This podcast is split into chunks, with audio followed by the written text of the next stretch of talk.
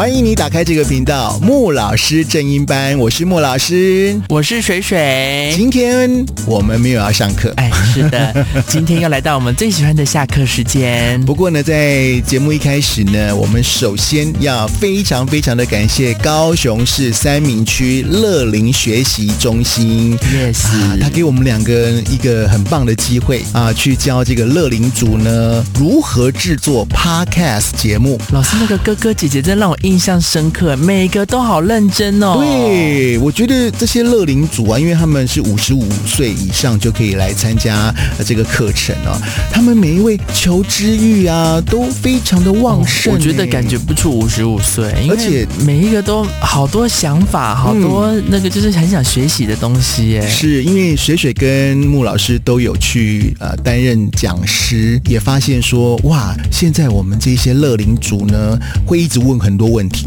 而且哎，不要真的不要小看我们哥哥姐姐他们哦，他们其实都有在听 Podcast，对，哎，真的，对，所以现在 Podcast 这个技能啊，其实有点嗯，在经营自媒体上算是必须的一个能力哦。在这边呢，也是要呃透过我们节目啊，跟其他的这个学术单位啊，可以来宣传一下。如果说需要 Podcast 的课程讲师的话呢，欢迎找我们哦。那今天呢，呃，因为有刚刚讲了嘛，我们不上课，我们还是走闲聊。今天还是穆老师跟水水的欧北共时间。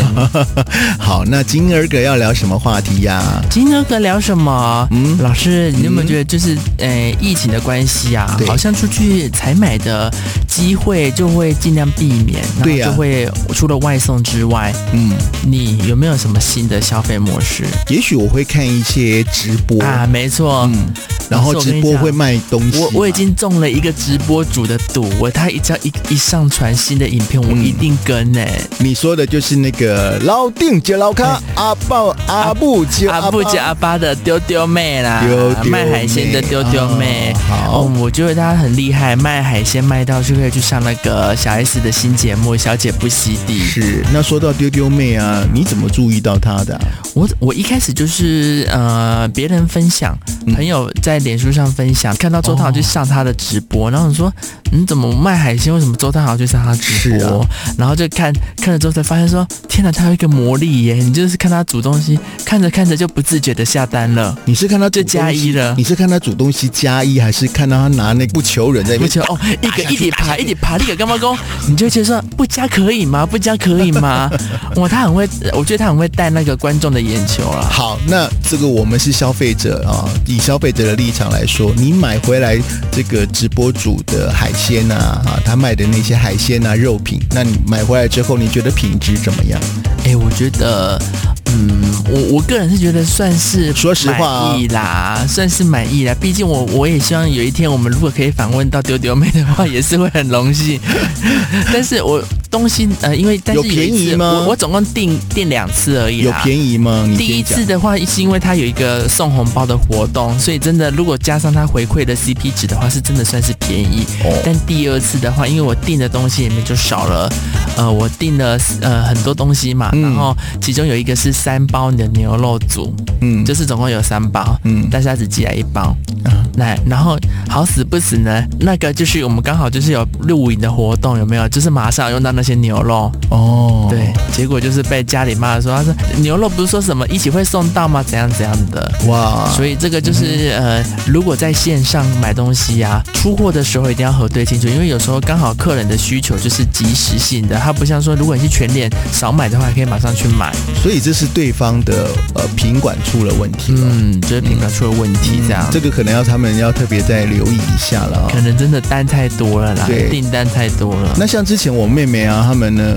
也是看直播买东西，不过他们他们不是买海鲜，不是买肉品，他们买吗？他们买的是香水，香水，对，香水不是都要现场闻吗？对，我也觉得很妙哎，听说这样子就可以下单好几罐这样啊，他寄来的是。是正品，是正品，正货就是正货，对，因为他们也要找那种可能他们本身就有店面的啦，嗯，就是这样子会比较比较有保障。嗯，对。可是我觉得那个很多人其实看那个直播，因为我看丢丢妹的粉丝数其实是破百万，破百万，而且她的每次的观看次数都很高。因为我后来我妈我买了这个东西之后，妈妈也想要知道说到底是在哪里买的，我就有分享给她，她也是都会看的。可是她不会，老人呃比较不会下单。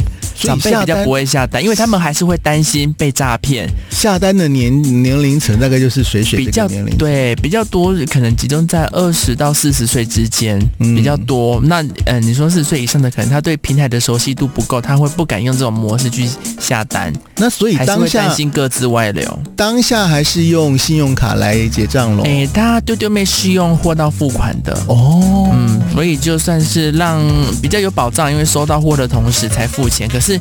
你不可能收到货，你一打马上在他面前打开来，那个一箱那么大箱，对，嗯、所以还是收到货之后可能会有发生，就是像我遇到的少寄的状况，嗯哼，对，所以其实有一次这个经验之后，家里也会说，就是长辈本来就是对这种消费模式会存有疑虑的，嗯，所以就会导致他下次在下单的时候，他可能会想的更多，出货的时候要注这个要注意的很清楚了，反正呢，有时候顾客的信息一旦流失，就要比较难去再找回。那像你买回来了之后啊，然后烹调。老师，你不要一直说是我是我啊，你我不是也有分给你吗？你也有买啊？我不知道哎、欸，像那个牛肉啊，我是不是我烹调的技术太烂？不够，我总觉得牛肉没有像他现场对对对对对做的那么好吃就对了。对，可能这个牛肉的我煮法煮错了还是怎么样，就觉得吃起来不怎么样。料理在个人啊。对呀、啊，嗯、对呀、啊，就即便在再好的食材给你，没有到处什么坏掉有异味什么的啦，只是说就是可能料理的方式也会影响说。因为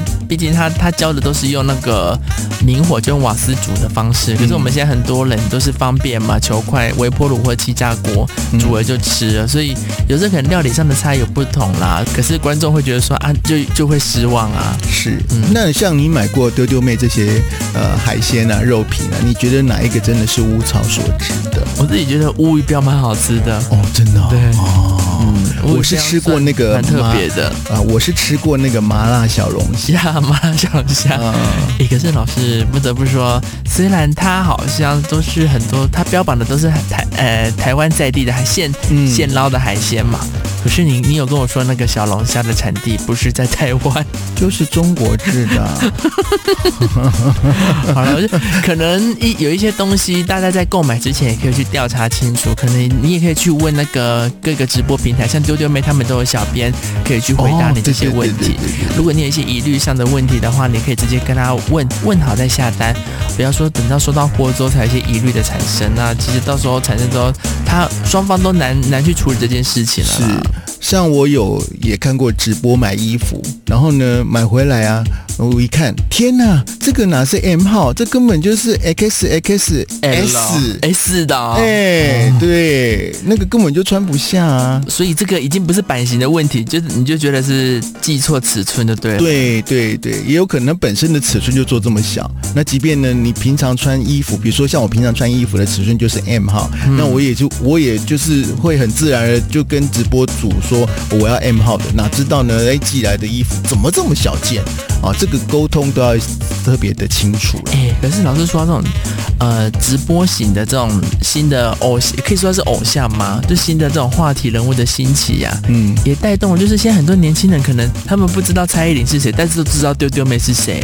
哦。就是 哎，应该是说电视已经不是他们主要获取资讯的管道了。是啊，脸书、IG 这种社群媒体或 YouTube 才是他们获取社群。媒体的管道，或许下一波，因为 Podcast 也还在兴起中，所以其实 Podcast 的经营也是未来的一个普遍趋势哦。对啊，那在更小的孩子呢，他们呃用抖音的这一个的频率呢还更高。嗯，所以呢，我就看了一篇文章，他的 title 写的很好，说抖音一响，父母白养。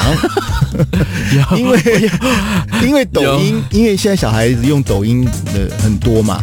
那可能抖音里面流行的歌曲啊，啊，他们都会唱，嗯，哦，反而现在真的都会唱哎、欸。现在时下的，你知道现在我我因为我前阵子刚好解封了一段时间嘛，然后我就去那个 KTV 唱歌啊，嗯，天哪，排行榜前十名都不是什么 SHE 蔡依林、周杰伦了哦，全部都是抖抖音系列，对。对，有有几首是台湾的，但是基本上抖音的占大多数，对，而且他们还会看得懂那个简体。因为抖音大半都没有，他们还会跳舞，那个每一首歌都有搭配的舞蹈。对啊，对，所以啊，你你真的会跟年轻人去唱歌，真的真的跟不上哎。所以说，如果小孩子啊一不乖，那个爸爸妈妈要没收他的手机，努力的在戏，爸爸妈妈 对一个靠一个靠，对，他就哭给你看，这样嗯，所以才会有这一句叫。哎，老师，那我就在想，那我们 Podcast 可不可以也来卖东西？Podcast 卖东西啊，可以吗？其实现在 Podcast 顶多就是置入嘛，就是说、哦、呃，我们